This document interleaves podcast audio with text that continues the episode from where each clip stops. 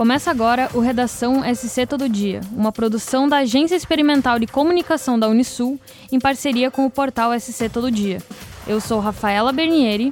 E eu sou Luísa Teixeira, trazendo as principais notícias desta terça-feira, dia 6 de setembro. A venda de iPhones sem carregadores de bateria está proibida em todo o território nacional. A decisão foi publicada no Diário Oficial da União desta terça-feira, dia 6, em processo aberto em dezembro do ano passado pela Secretaria Nacional do Consumidor, Senacom, ligada ao Ministério da Justiça e Segurança Pública. A pasta também aplicou multa à Apple Computer Brasil, no valor de 12 milhões e 200 mil reais, e determinou a cassação do registro na Anatel dos smartphones da marca a partir do modelo iPhone 12. A Apple foi processada por vender os smartphones desde o iPhone 12 sem o carregador de energia para tomada de parede. As acusações são de venda casada, venda de produto incompleto ou despido de funcionalidade essencial, recusa da venda de produto completo mediante discriminação contra o consumidor e transferência de responsabilidade a terceiros.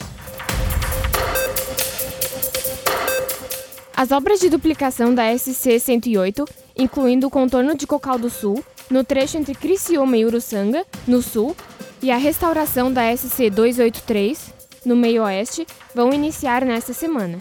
O anúncio foi feito pelo governador em exercício, Moacir Sopelsa, nesta terça-feira, dia 6. Os atos das entregas da ordem de serviço serão na quinta-feira, em Cocal do Sul, e na sexta-feira, em Concórdia. Outra boa notícia é que nos próximos dias também será entregue a ordem de serviço para a SC 350. Lote 1, de Abelardo Luz a Passos Maia. Sopelsa destacou ainda que nesta semana iniciam os serviços do recapeamento do asfalto em rodovias do extremo oeste. São elas a SC 163 em Iporã do Oeste, SC 496 entre Tunápolis e Descanso, SC 496 em São João do Oeste e SC 161 no entroncamento da BR 282 em Romelândia. A Diretoria de Vigilância Epidemiológica de Santa Catarina registrou um aumento de 329% nos casos de dengue no estado nos oito primeiros meses do ano, na comparação com o mesmo período de 2021. Entre janeiro e agosto foram mais de 81 mil infectados, enquanto no ano passado foram aproximadamente 17 mil casos. A doença já está presente em 143 municípios, sendo que 73 já estão no nível de epidemia. O diretor da DIV, João Augusto Fucchi, explicou que as questões climáticas podem estar associadas com o aumento de casos. Em 2022, foram registradas 90 mortes pela doença no estado. O diretor da DIV alertou sobre a possibilidade da doença levar à morte. O desfile cívico este ano em Tubarão acontecerá em novo local.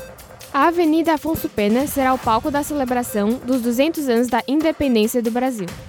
Com essa mudança, o trânsito da região começou a receber alterações já nesta segunda, dia 5. A Arena Multiuso estará com seu estacionamento liberado para veículos e outras ruas próximas também poderão ser usadas para esta finalidade.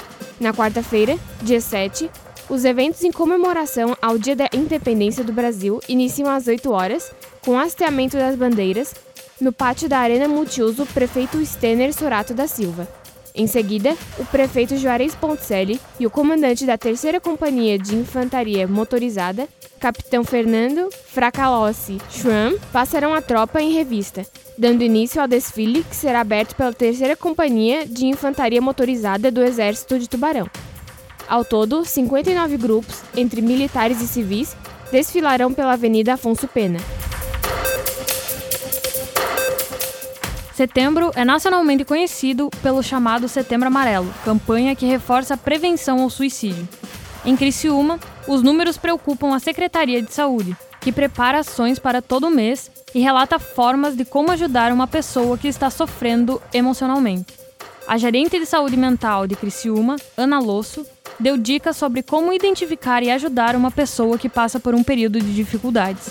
As pessoas devem observar melhor e escutar as mensagens muitas vezes não ditas. as mudanças de comportamento. Esse pedido de ajuda não deve ser ignorado, porque o que está faltando para essas pessoas são que alguém as escute. Criciúma conta com a segunda maior rede de atenção psicossocial de Santa Catarina, que pode ser contatada por meio dos centros de atenção psicossocial da cidade. O atendimento especializado também pode se dar por meio do Centro de Valorização da Vida, que funciona 24 horas, por meio do número 188, chat ou e-mail no site do órgão. Uma decisão do Supremo Tribunal Federal suspendeu a lei que cria o piso salarial da enfermagem. O projeto, aprovado pela Câmara dos Deputados e sancionado pelo presidente Jair Bolsonaro, foi barrado pelo ministro Luiz Roberto Barroso sob a justificativa de apresentar riscos ao sistema de saúde. O Sindicato dos Trabalhadores em Estabelecimentos de Serviços de Saúde de Tubarão e região deve reunir a categoria na próxima quarta-feira, dia 7, para uma manifestação cobrando o novo piso da enfermagem. Na região, são mais de 8.500 pessoas que trabalham nesta área. Para mais notícias, acesse o portal SC Todo Dia. Até o próximo episódio.